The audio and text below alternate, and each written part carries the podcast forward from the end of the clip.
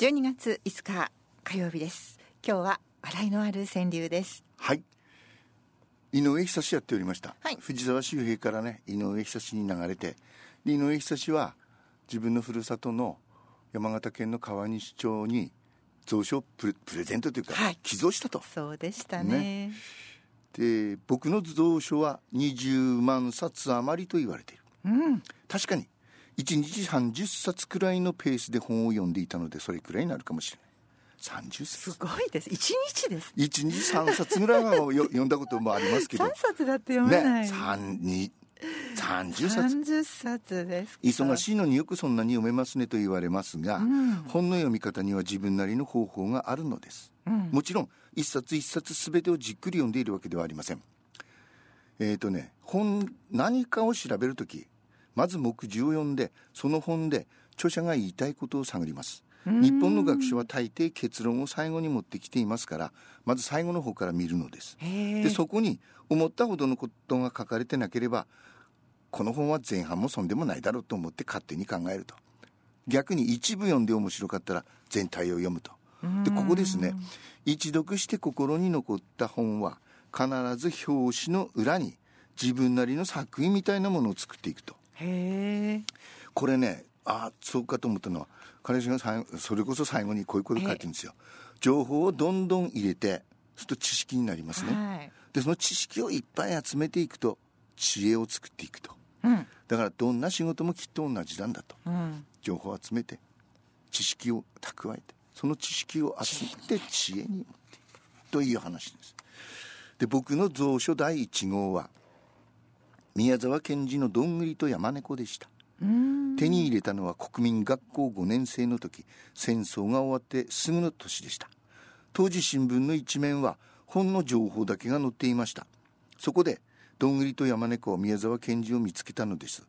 どうしてこの本が欲しかったのかというと戦争中はみんなが雨にも負けずというのを暗記させられていたから、ああの詩を書いたあの人の本だなと思って興味を持ったんだでしょうと。で郵便局から為替を組んで出版社に送ってその本を待つ間はとても楽しかった。うんワクワク。そんなんだよね、はい。うんでねえー一冊2円30銭だから結構なもんだったんだそうですよ、うん。ええ。あの国家公務員の初任給が3600円だから結構高かったと、うん。でも、うん母は本を買うことに一切文句を言わなかった。とでここで初めて告白します。あの頃母は財布を枕の下に入れて寝ていたのです。僕は母が寝入って寝返りを打つのを待っていました。そして寝返りを打った時に母の財布から枕の下から母の財布をね枕の下からさっと出してそっから10円なり20円なりをそうでしたくすねるかそうでしたか。それで今度はまた寝返りを打つのを待って財布を元の場所にさっと戻しておく。そんなことやってました。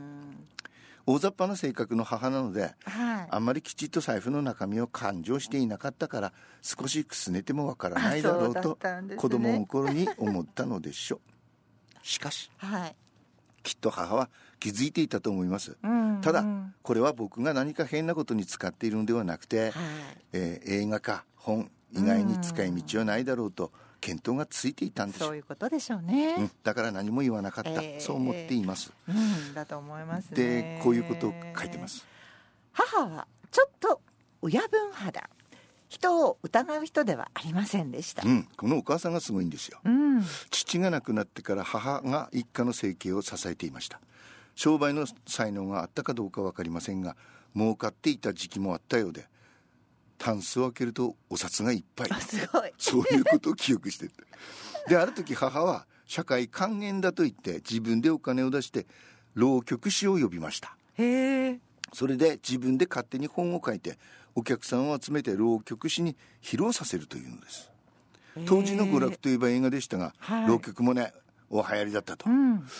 そこへその疎開方々に田舎にやってきた三流浪曲師にちょうど、えーいいなと声をかけて母が自ら台本を書きナイチンゲールの一生とかエジソン伝をやらせた。浪曲といえば中心蔵ですがなるほどここは上杉藩のお膝元、うんねキラの、ね。キラの息子ですか。らうん。だから普通の浪曲を語れる状況ではない。とはいえナイチンゲールの一生を浪曲で聞いても 面白くはないと。もう僕は恥ずかしくて恥ずかしくて。うん。内容はハイからでも聞いている方もつまらなきゃやっている方も不安に思うのは当然です、浪曲師のおじさんももう先行きがないと思ったのか。母の会社で会計をやっていたおばさんと一緒に売上金を全部かっさらって突然行方不明になってしまいました。会計係のおばさんは東京から来た未亡人でした。あら。ね。えそんなことってあるんですね。では母はねちょっと親分肌で人を疑う人ではないというね、この時はさすがに23日は頭を抱え込みながらなぜかずっと新聞を読んでいましたあそうですか。そして突然はい。一ノ関に行ってくると言い出したのです。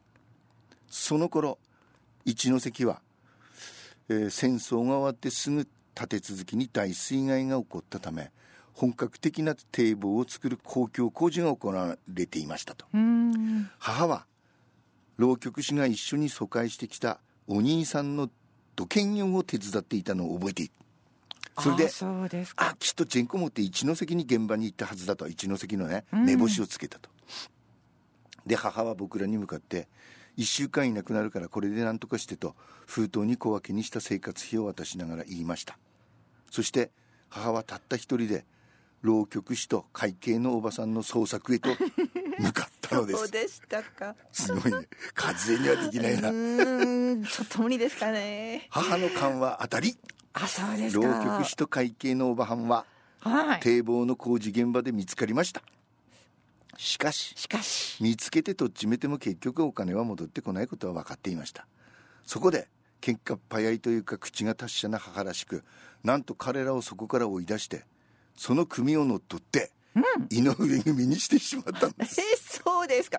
素晴らしい。しばらくしてはい。僕らも母のもとへ赴きました。ええ。水害でも流れないで済んだと言われる蔵に入ると、そこには土寺を着た女の人が立っていました。それは紛れもなく母でした。すっかり現場に溶け込んだ姿を見て僕らもびっくりしたことを覚えています。たくましいですね。すごいね。実業家。母の行動力は止まりません。止まりません。堤防工事が終わって土建業の仕事がなくなると突然ラーメン屋の住み込み店員になってしまいました。そういう方っていらっしゃるんですね。気がつくと一ノ関に乗り込む前のようにまた新聞を読み漁っているのです。そして日本はこれから復興していく。最初に盛んになるのは鉄。